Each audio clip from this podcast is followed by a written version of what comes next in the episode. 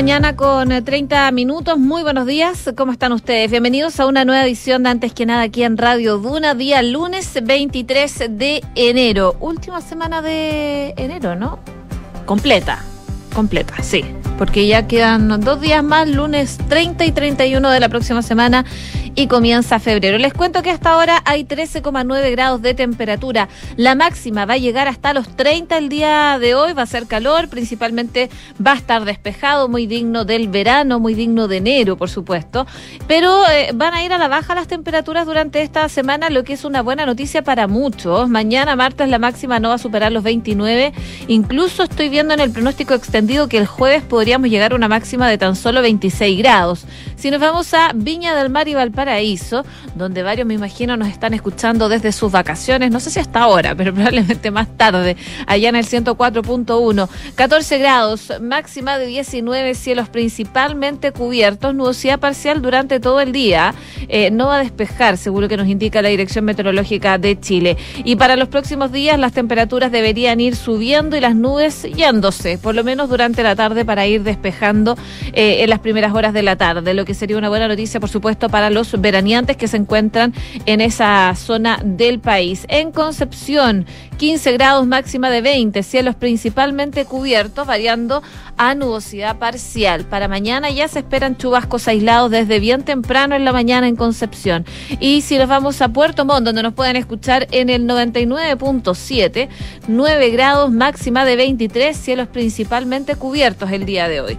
Para la noche, lluvia débil una condición que se mantiene por lo menos hasta mañana martes durante la mañana, pero eh, nuevamente va a volver la nubosidad parcial. Las temperaturas van a bajar, eso sí, desde mañana martes y no van a superar los 17 grados de temperatura. Parte de lo que nos dice entonces la Dirección Meteorológica de Chile para las zonas donde nos escuchan a través del dial. Ustedes, por supuesto, nos pueden escuchar a través de Chile y el mundo en duna.cl.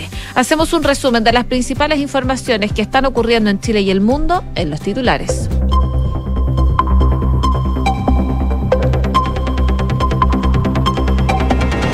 Según la última encuesta Academ, la desaprobación a la gestión del presidente Gabriel Boric bajó tres puntos y llegó al 67%. La aprobación al mandatario alcanzó un 27 tras subir dos puntos. Además, el ministro Giorgio Jackson es nuevamente el peor evaluado del gobierno. La ministra Carolina Toa planteó un nuevo pacto de gobierno que refleje dos coaliciones equivalentes en peso político y electoral. De aquí al 11 de marzo, en que se cumple el primer año de la administración de Boric, estamos en condiciones de madurarlo, dijo la titular de Interior. El ministro Luis Cordero aseguró que el gobierno ha sido muy claro que los procedimientos por los indultos se instruyeron adecuadamente. El titular de justicia aseguró que en la actualidad no hay presentaciones de indultos asociadas al estallido social. La presidenta del Partido Socialista llamó a no dramatizar la opción de ir en dos listas en la elección de consejeros constituyentes.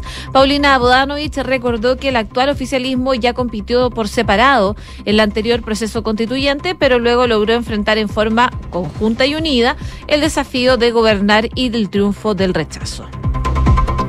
Hoy la Comisión de Hacienda de la Cámara vota hasta despachar la reforma tributaria. A días de que se inicie el receso legislativo, se busca que esta iniciativa pueda ser despachada al Senado este mismo mes. Los delitos de violencia rural disminuyeron más de 40% durante el 2022 en la Araucanía. En cifras del Ministerio Público, el año pasado se registró 416 denuncias menos que en los delitos de violencia rural, siendo las usurpaciones de terrenos las que presentan la disminución más grande con un 74% menos de ilícitos. Un incendio de pastizal provocó cortes de tránsito en la ruta 5 Sur cerca de San Fernando. Las llamas comenzaron la instalación de una estación de servicio de COPEC ubicada en el sector, específicamente en el kilómetro 128. Bomberos controlaron el fuego en el costado del servicentro. En noticias internacionales, Lula da Silva inició su viaje a Argentina, donde defendió con Alberto Fernández el Mercosur y una moneda única. El presidente de Brasil en Buenos Aires va a participar entonces en la cumbre de la CELAC con el objetivo de devolver el protagonismo regional a su país tras la gestión de Jair Bolsonaro para luego dirigirse a Uruguay. Manifestantes peruanos quemaron un segundo puesto fronterizo en Bolivia y el gobierno dice que esto perjudica el comercio bilateral. Las autoridades informaron que durante el domingo se registraron 78 puntos de bloqueo en vías nacionales distribuidos en 23 provincias, la mayoría en el sur del país. Y en el deporte, La Roja sufrió una dura derrota ante Uruguay y se complicó en el sudamericano sub-20. Los tres goles de la Celeste dejaron a Chile fuera de la zona de clasificación de la fase final. 6 de la mañana con 36 minutos. Comenzamos la mañana informados en Antes que nada con Josefina Stavrakopoulos. Y partimos revisando las principales informaciones. Un reinicio del pacto de gobierno antes del próximo 11 de marzo, cuando se cumpla el primer año del presidente Gabriel Boric, es lo que está proponiendo la ministra del Interior, Carolina Toá. Estas declaraciones la hizo en la tercera, eh, donde realizó un balance de cómo se ha forjado la relación entre las coaliciones de gobierno. Estamos hablando de Apruebo Dignidad y el Socialismo Democrático, que desde la llegada del presidente Boric a la moneda ha estado sometido, y lo hemos visto, a una tensión constante. Y lo que explicaba Toa en esta entrevista con la tercera es que al acercarse ya un año de gobierno es necesario poner arriba de la mesa un pacto de gobierno eh, más claramente, las prioridades, las formas de trabajo conjunto, una manera de relacionarse entre las fuerzas que apoyan al gobierno y eso hay que explicitarlo de una forma mucho más nítida, decía la ministra. A juicio de ella, esto implica definir prioridades, formar relaciones, roles dentro de cada coalición. Sin embargo, explicó que eso no debiera traducirse en una nueva mm, repartición de cargos, por ejemplo sino como generar una cultura de gobierno. Y a veces falta, dice perspectiva, para mirar la alianza política que se ha configurado en torno al gobierno. Se olvida que hace un año y medio estas fuerzas estaban totalmente enfrentadas, habían vetos entre ellas, tenía un nivel de desencuentro que hacía impensable que pudieran gobernar juntos. Y dice que se ha recorrido un camino que los ha acercado. La diputada Gael Yomas de Convergencia Social, que es de la colectividad del presidente, señala que eh, lo que dijo la titular de Interior en este entrevista con la tercera. Le parecía que le representaba esto en Estado Nacional de TVN. Ella dice, me quedo con las palabras de la ministra Tobá en el sentido de que hay que tener una perspectiva de alianza y construir día a día. Por su parte, la abogada y presidenta del Partido Socialista, Paulina Bodanovich, comentaba que eh, la unidad no pasa por el tema electoral, refiriéndose a la formación de listas de cara a la elección de consejeros constitucionales para la redacción de una nueva constitución. Para la timonel del Partido Socialista, esta unidad va en la misma línea de los dichos de Toa, de tener un pacto común de gobierno donde todos estemos incorporados en las decisiones, donde todos nos sintamos partícipes, no solo de los cargos, sino también de la toma de decisiones en los territorios, en las Ceremis, etcétera. Desde el Frente Regionalista Verde Social, la presidenta de la tienda, Flavia Torrealba, manifestaba que uno de los que mm, uno tiene que entender que hay diversas eh, posturas en esta alianza de gobierno, conformada por dos pactos, que si bien tienen ideas matrices comunes, son distintos proyectos políticos y en ese sentido hizo énfasis en la necesidad de revisar la reforma en la que se han venido relacionando desde el realismo y desde la aceptación de esa diversidad. Desde el PPD, José Toro, el secretario general de la tienda, dijo que el partido tiene un compromiso con el partido de Boric, con el presidente en general, que ha cumplido y va a seguir cumpliendo. Nada de eso ha cambiado y justamente son estas las motivaciones las que nos mueven a ampliar la base de apoyo político. Pero que las aprehensiones de la ministra, por lo menos de parte de su partido, serán eh, disipadas en el relato que ocupemos para la campaña y en el desarrollo de la misma. Parte de las reacciones que se han dado respecto a esta a este nuevo comienzo político planteado por la ministra Carolina Toá para de alguna forma reimpulsar el pacto de gobierno eh, y que ya está logrando los primeros respaldos de los distintos partidos que conforman el gobierno del presidente Gabriel Boric cuando sabemos el 11 de marzo se define eh, un nuevo año, el primer año de gobierno del mandatario en la moneda. 6 de la mañana con 40 minutos. Estás en Antes que nada con Josefina Stavrakopoulos. Duna 89.7. Como todos los lunes revisamos la encuesta Academ eh, porque llegó a su nivel más bajo la aprobación desde que asumió como ministro en marzo del año pasado. Estamos hablando de Giorgio Jackson, el titular de Desarrollo Social, luego de una polémica semana tras el rechazo de la acusación constitucional en su contra el jueves, cuando la Cámara de Diputados decidió desechar el libelo interpuesto por el Partido Republicano. Y así también lo reflejan los resultados que arrojó esta última medición CADEM, donde un 29% de los consultados aprueba la gestión del, del, secretario de Estado. Cuatro puntos porcentuales menos que lo que registró el mes eh, pasado, en diciembre, mientras que un 67% desaprueba su labor. En la misma línea le sigue el ministro de Economía, Nicolás Grau, que pasa de un 43 a un 38%, y la jefa eh, de la Secretaría General de Gobierno, Camila Vallejo, que pasa de un 48 a un 43% de aprobación. Por el contrario, eh, los representantes del gabinete con mayor aprobación son la titular de Salud, Jimena Aguilera, que tiene un 65%, el subsecretario del Interior, Manuel Monsalve, con un 63%, y los ministros de Vivienda y Hacienda, Carlos Montes y Mario Marcel, que tienen los dos un 57% de aprobación. En cuanto al eh, presidente mismo, a Gabriel Boric, muestra una leve mejoría en su aprobación, subió de 25 a 27% y su desaprobación alcanzó el 67, tres puntos porcentuales menos que lo que evidenció la semana anterior, muy marcada eh, también por eh, la situación de los indultos. Em, el sondeo semanal analiza la opinión de los consultados respecto de diferentes temas, por supuesto, que están en la contingencia. Y esta semana tocó el proyecto minero Dominga, que anteriormente había sido aprobado por la Comisión de Medio Ambiente eh, e implicaba una inversión de 2.500 millones de dólares. Sin embargo, el miércoles de la semana pasada, el Comité de Ministros rechazó de forma unánime este proyecto. Al respecto, un 53% se mostró a favor de rechazarlo, de los consultados por CADEM, contra un 37% que está en desacuerdo. Por otra parte, el 77% de los encuestados se inclina por alcanzar un equilibrio entre la mm, conservación del medio ambiente y el progreso del país desarrollando proyectos de inversión. En la tercera semana de enero también un 89% está de acuerdo con que es urgente realizar una reforma al sistema de salud en torno a las áreas que debiesen ser prioritarias. El 41% cree que se debe aumentar la disponibilidad de médicos especialistas, mientras que el 38% piensa que es necesario reducir las listas de espera. Un 25% se inclina por mejorar la infraestructura de los consultorios y públicos y un 22% cree que se tiene que utilizar la red privada para mejorar la calidad y el acceso al sector público. En este sentido, un 73% de los consultados por CADEM opina que el sistema de salud debe ser mixto, donde todos puedan elegir libremente pertenecer a una institución pública o privada, contra un 27% que señala que tiene que ser público, donde todos formen parte de un sistema estatal. Pensando en el funcionamiento del sistema de salud chileno, un 52% piensa que la posible quiebra de una ISAPRE por problemas financieros tendría un alto impacto y en la misma línea, un 43% piensa que el principal problema para el sistema de salud si quiebra un ISAPRE sería el aumento de la lista de espera y la atención en el sector público. Parte entonces de eh, los lineamientos que da la última encuesta Academ que se publicó anoche y que eh, por supuesto revisamos en detalle acá en Antes que nada. 6 de la mañana con 44 minutos. Estás escuchando Antes que nada con Josefina Stavrakopoulos en Duna.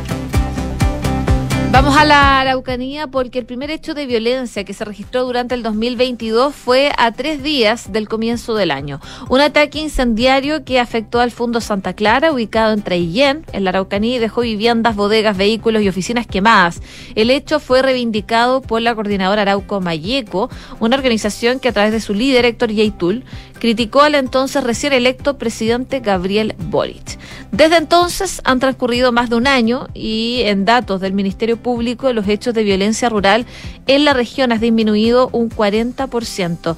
Esas cifras fueron dadas a conocer el eh, viernes 13 de enero eh, por el fiscal regional Roberto Garrido durante su cuenta pública en esa región. Y ahí el persecutor expuso las cifras de denuncias de 2022, la que demuestran que el número de denuncias de delitos de violencia rural pasaron de 977 el 2021 a 561 el año pasado. Y esto demuestra una disminución del 43% de delitos ocurridos en el contexto de la violencia rural. El fiscal Garrido señala que es difícil de todas maneras establecer a qué se debe exactamente o si existe eh, una única causa que explique la disminución en las denuncias. Sin embargo, él dice que se puede plantear varias hipótesis y sobre dos pilares principalmente. El primero de ellos, se explica, se podría deber a las acciones preventivas que está realizando la PDI, Carabineros y el Ejército.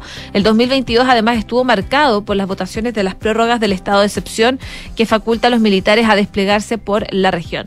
Y del otro pilar que habla el fiscal regional de la Araucanía, sería el político de persecución que han implementado eh, la policía en la región respecto a algunos fenómenos. Es lo que ha determinado, por ejemplo, la detención de personas vinculadas a grupos violentos, como así eh, la persecución de algunos fenómenos delictuales que generan estos hechos de violencia respecto a la sustracción de madera, el tráfico de drogas y también la infracción de ley de control de armas. El delegado presidencial de la Araucanía, José Montalva, eh, habla que los resultados le parecen un buen indicador, aunque considera que no es para estar satisfecho pero sí para iluminar el camino que se debe seguir para avanzar en materia de seguridad en la región y entregar tranquilidad a los ciudadanos que habitan la Araucanía y que se genere una mayor confianza, para que a su vez haya mayor inversión, mayores fuentes de ingreso y mayores ingresos de todos los habitantes de la región. Ahora, las cifras del Ministerio Público también registran variaciones en los hechos de mayor connotación social, entre los que se encuentran, por ejemplo, los atentados incendiarios, los homicidios y los ataques armados, desde el 2019 en adelante, el número de denuncias por estos hechos comenzó a subir. Este año se registraron 73 denuncias, en 2020 subió a 123 y un año después continuó elevándose hasta alcanzar los 169. Sin embargo, el año pasado esa tendencia se quebró y los delitos disminuyeron a 157 denuncias, un 7% menos que el 2021. Y aparte de eso, el delito de usurpación y daños es el que mm, presenta una mayor disminución, con un 74% menos de estos ilícitos. Durante el 2021, por ejemplo, se registraron 501 denuncias y el año pasado solo se contabilizaron 173 de estas. Algo similar, pero en una menor proporción, ocurre en las amenazas, delitos que registró 110 hechos en 2022, 143 menos que el año anterior. Son los datos entonces que entrega la Fiscalía en cuanto a los delitos de violencia rural que disminuyeron más de un 40% durante el 2022 en la Araucanía. C con 48. Estás escuchando Antes que nada con Josefina Stavrakopoulos en Duna.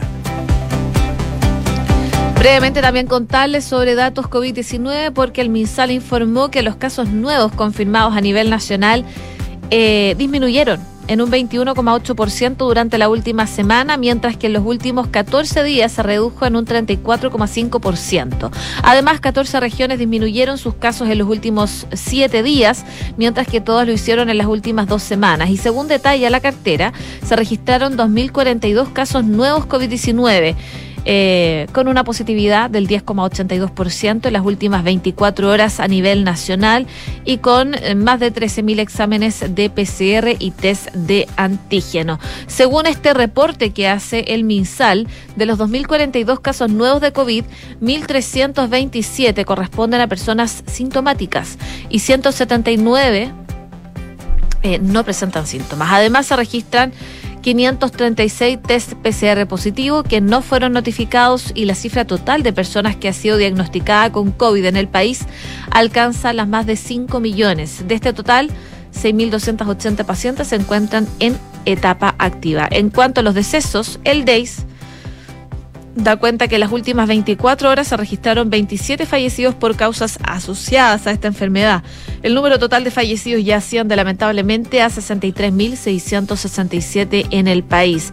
Y el sábado, 118 personas se encontraban hospitalizadas en unidades de cuidados intensivos. Parte entonces de los datos que da a conocer el Ministerio de Salud respecto del COVID-19. C con 49. Escuchas antes que nada con Josefina Stavrakopoulos. Duna.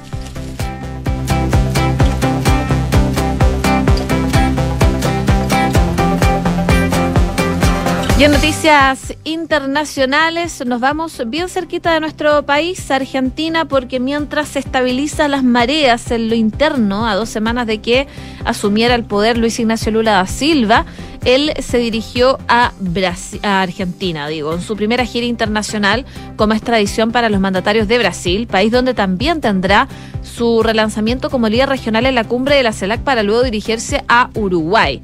Lula se va a reunir hoy día en la Casa Rosada con su homólogo Alberto Fernández, quien además es amigo personal de él, eh, y lo que explican, por ejemplo, el embajador, el secretario para las Américas eh, de la Cancillería de Brasil, es que hay un propósito muy claro de los equipos de ambos países de avanzar en temas como la integración energética, y también la integración gasífera.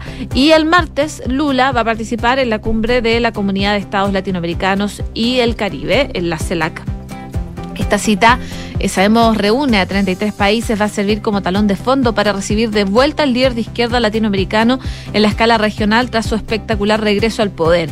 El bloque fue creado en 2010, recordemos, una instancia de Lula cuando culminaba su segundo mandato y la región presenciaba una ola de gobiernos de izquierda. Brasil abandonó la CELAC en 2020 por orden de el entonces presidente Jair Bolsonaro, quien se negó a participar en esta agrupación regional en donde participaba Cuba y también Venezuela. Ahora la prioridad de Lula será retomar los lazos con América Latina, región esencial para Brasil, pero que fue relegada a segundo plano por Bolsonaro, según opinan eh, algunos expertos en Brasil. Y Lula lo que quiere es mostrar que Brasil está de regreso. Hay un simbolismo claro de la prioridad que tiene eh, para Brasil la integración latinoamericana y sudamericana. Acá Lula tiene previsto una reunión bilateral con el presidente cubano Miguel Díaz Canel el martes en Buenos Aires, de acuerdo a fuentes del Palacio de Planalto.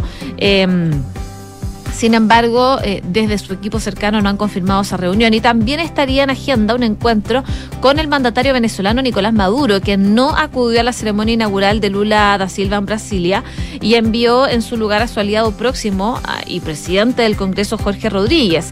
La reunión entre Lula y Maduro genera expectativa y luego de que Brasilia también enviara una comisión diplomática a Caracas para normalizar las relaciones entre ambos países. Eso en cuanto a la agenda que tiene eh, actualmente Lula.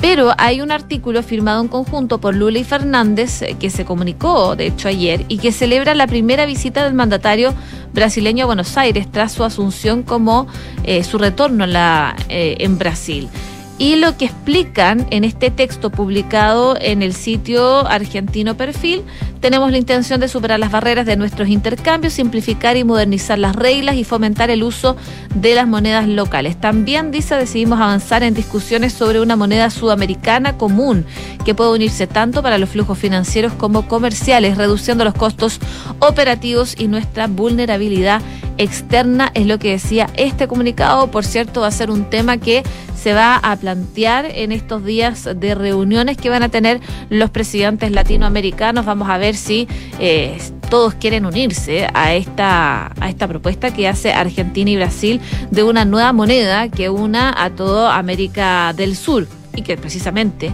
se llamaría Sur. Vamos a ver qué pasa. América, América Central y, del Sur principalmente, considerando eh, Venezuela, Colombia y otros países. Así que vamos a ver qué pasa con esa eh, propuesta que hacen desde... Eh, estos países, desde Brasil y Argentina. Y brevemente actualizarles lo que está pasando en Perú.